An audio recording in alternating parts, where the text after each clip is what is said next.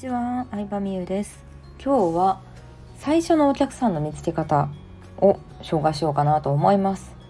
まあ、結論から言うと全部で3つあるんですけど1つ目は知り合いですね、うん、自分の提供しているサービスで救える知り合い友達いないか周りの人、うん、今までの知り合いの中から、えー、それを受けてくれたら変わりそうだなって思う人がいないかそしたらその人に感想をもらえたりするので で2つ目はコミュニティ内かなって思います。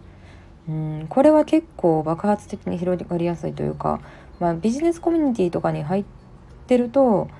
まあ、それぞれみんな SNS とかやってるわけじゃないですか。でそれぞれ起業したいっていう思いはあると思うんですけど自分のこうやりたいサービスで解決できる人がいればその人にモニターになってもらうっていうパターンですね。うん、これはお互いサービスを売り合ってるだけやとかたまに揶揄する人もいるんですけどでもそういうもんですよ最初って。飲食店とかでも絶対そうだと思います。来てくれたから自分も行くとか。そこからまあ本当にいいサービスだったらどんどん口コミから広がっていくしうんやっぱ SNS だけで見てる人特に顔出しもしてないとか記事数が少ない状態で商品を買うっていうのはやっぱりお客さんからするとすごいハードルが高いわけですよね。うん、だって何もわからない人に対していくらくださいって言って払ってそのままブッてされたらどうするんやっていう、うん、不安もあるわけですよねお客さんからすると。なのでまあ最初は言ったら知り合いとかコミュニティ内ビジネスコミュニティだったらそのビジネスの説明とかわざわざしなくていいのでそのためにビジネスに入るビジネスコミュニティに入るって感じですねぶっちゃけ言うと。私はなので初期の頃は結構いろんなコミュニティに入ったりとかセミナーに参加して、えー、そういう人たちにまあモニターというか、まあ、紹介宣伝してもらったりお互い宣伝したりとかもありますし、うん、なんか受けてもらったりとかはしてました。で3つ目はまプラットフォームですね。えー、ココナラだったりとかランサーズっていう、まあ、スキル販売のプラットフォームなんですけど初めてプラットフォーム内で商品を出してもやっぱりなかなか売れないわけですよね。これメルカリで考えてもらったら分かると思うんですけど評価ゼロで、うん、の人ってやっぱり怖いわけですよ。うん、なんか中国人の転売してるアカウントじゃないかとかやっぱ思っちゃうじゃないですか。どんなにその商品がいいなってなっても。なので評価ゼロをどうやったら脱却できるかってやっぱりこれもコミュニティメンバーだったりとか知り合いにあの買ってもらって評価を捨ててもらうっていうことになっちゃうんですよね。うん、で Amazon のレビューとか Google マップのレビューとかも基本的に最初はそうしてます。最初は友達とかに自分のお店もしくは家族とかにいい評価をつけてもらってそうすると何らか評価が書いてあると、まあ、自然とみんな評価を書きたくなったりレビューを書きたくなったりするので、まあ、だんだんこう増えていくっていう感じなんですよね。まあ、これ裏話なんですけど私昔モニターとか PR のお仕事をブロガー時代にやってたことがあったんですけど Amazon のレビューを書いてくださいっていうお仕事もありました。うん、商品をプレゼントするので使ってまあそれはうん、あんまり細かくしてはないやつでしたけど私が言わあの依頼されたやつは、まあ、使ってみた率直な感想を Amazon レビューに書いてくださいってことで何にもレビューがない状態でしたね大体話くるやつは。うん、で書いてでそしたらまあだんだん増えてくるんだと思うんですけど最初はそれぐらいお金払ってレビュー書いてもらってるっていうレベルなんだなっていうのをその時に知りました。うん、それぐらいやっぱねあの何もないところでさレビューって書いたことあります？皆さん逆に。誰も Google ね Google マップで感想レビューを書いてないエステサロンとかの感想を書いてあげたことあります？友達とか知り合い友達がお店オープンしたからとかやったら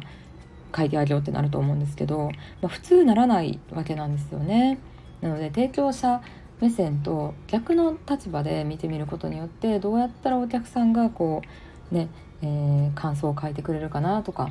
うんプラットフォームの中でもどうやったら売れるかなって、まあ、考えてみるのは、えー、結構大事かなと思います。なので復習すると1つ目は知り合いですね2つ目はコミュニティ内で3つ目はプラットフォームっていう、まあ、大体この3箇所から最初のお客さんを見つけてる人が多いかなと思います。で最後になんですけど商品を作る時に自分がこれやりたいっていうよりかは実は需要から作った方がいいなと思います。うん、需要から作った方が、まあ、私の話にはなるんですけど一番最初うんまあ、ほぼ一番最初と言われる言えるオリジナル商品はブログコンサルっていうサービスだったんですけどそれは自分でやりたいというよりかはお客さんから言われて始めましたね。うんまあ、私の場合はねアメブロをずっとやってたというのもあってすでに何も売ってない状態だけどファンがいるみたいな特殊な感じだったんですけどめっちゃもったいなかったとは思いますけど。うん、でそうブログコンサルっていうものを売ってる人がいるとも知らなかったですからね。何それみたいな。で言われてからあそんなんあるんですねとか私の方が言っててでそこから家帰って調べたらアメブロでそういうサービス添削しますとか、うん、ブログをチェックしますとかなんかコンサルしてるサービスをね売ってる人がいっぱいいて、えー、こんなんが仕事になるんやって思ってやったんですけどでもそれは自分がこれをやりたいっていうよりかはやっぱり自分のことって意外と自分の方が知らなくてお客さんの方が分かってくれたりして人から言われることを素直に受け入れるっていうのは結構大事なんやなってその時に思いました。でね本当に今まで数えきれないぐらいの商品サービスを売ってきたわけですけどやっぱり自分がこれやりたいあれやりたいの商品は売れないです。やっぱ売れないなと思ったら共通点そこですね。でもまあそれはぶっちゃけその売り上げ自体は少なくても私のやりたいことをできたっていう満足感はあるからなんかどっちに満足感の重きを置くかっていう問題でもあるというか、うん、別に売り上げなくても、まあ、自分のやりたいことをやりたい人は全然いいと思うしでもこうビジネスで売り上げていきたいとかそれ一本で生きていきたいっていうのであれば、うん、お客さんの意見というか需要に耳を傾けるのはやっぱりずっと大事なことなんじゃないかなって思いますね。うんまあ、その第一歩がこうお客さんからさ褒められたりとかなんか嬉しいメッセージもらった時に謙遜しすぎないっていうのは結構大事だと思いますね。うん。謙遜しちゃう人が多いですから、そんなことないですよとか言って、うーん、すごいもったいないなって思います。私は最近ちょっと自分の中でも謙遜しないっていう目標を立てて、もう本当にここ1年ぐらい、マジで謙遜してないです だから、あの、見た目だったりとかビジネスのことだったりとか、うん、その SNS のことだったりとか褒められたらもうそのまんま受け取ってますよお世辞とか思わないです。お世辞やしとかお世辞って嘘じゃないですか。お世辞言う人が悪いと思ってますから。それぐらいの感じで本当に受け取ってるからうん。なんかそこが自分のいいところなんだな。いいところを伸ばした方が絶対いいと思うからそこを伸ばすようにしてますね。はいというわけで今回は最初のお客さんの見つけ方について語ってみました。ではでは。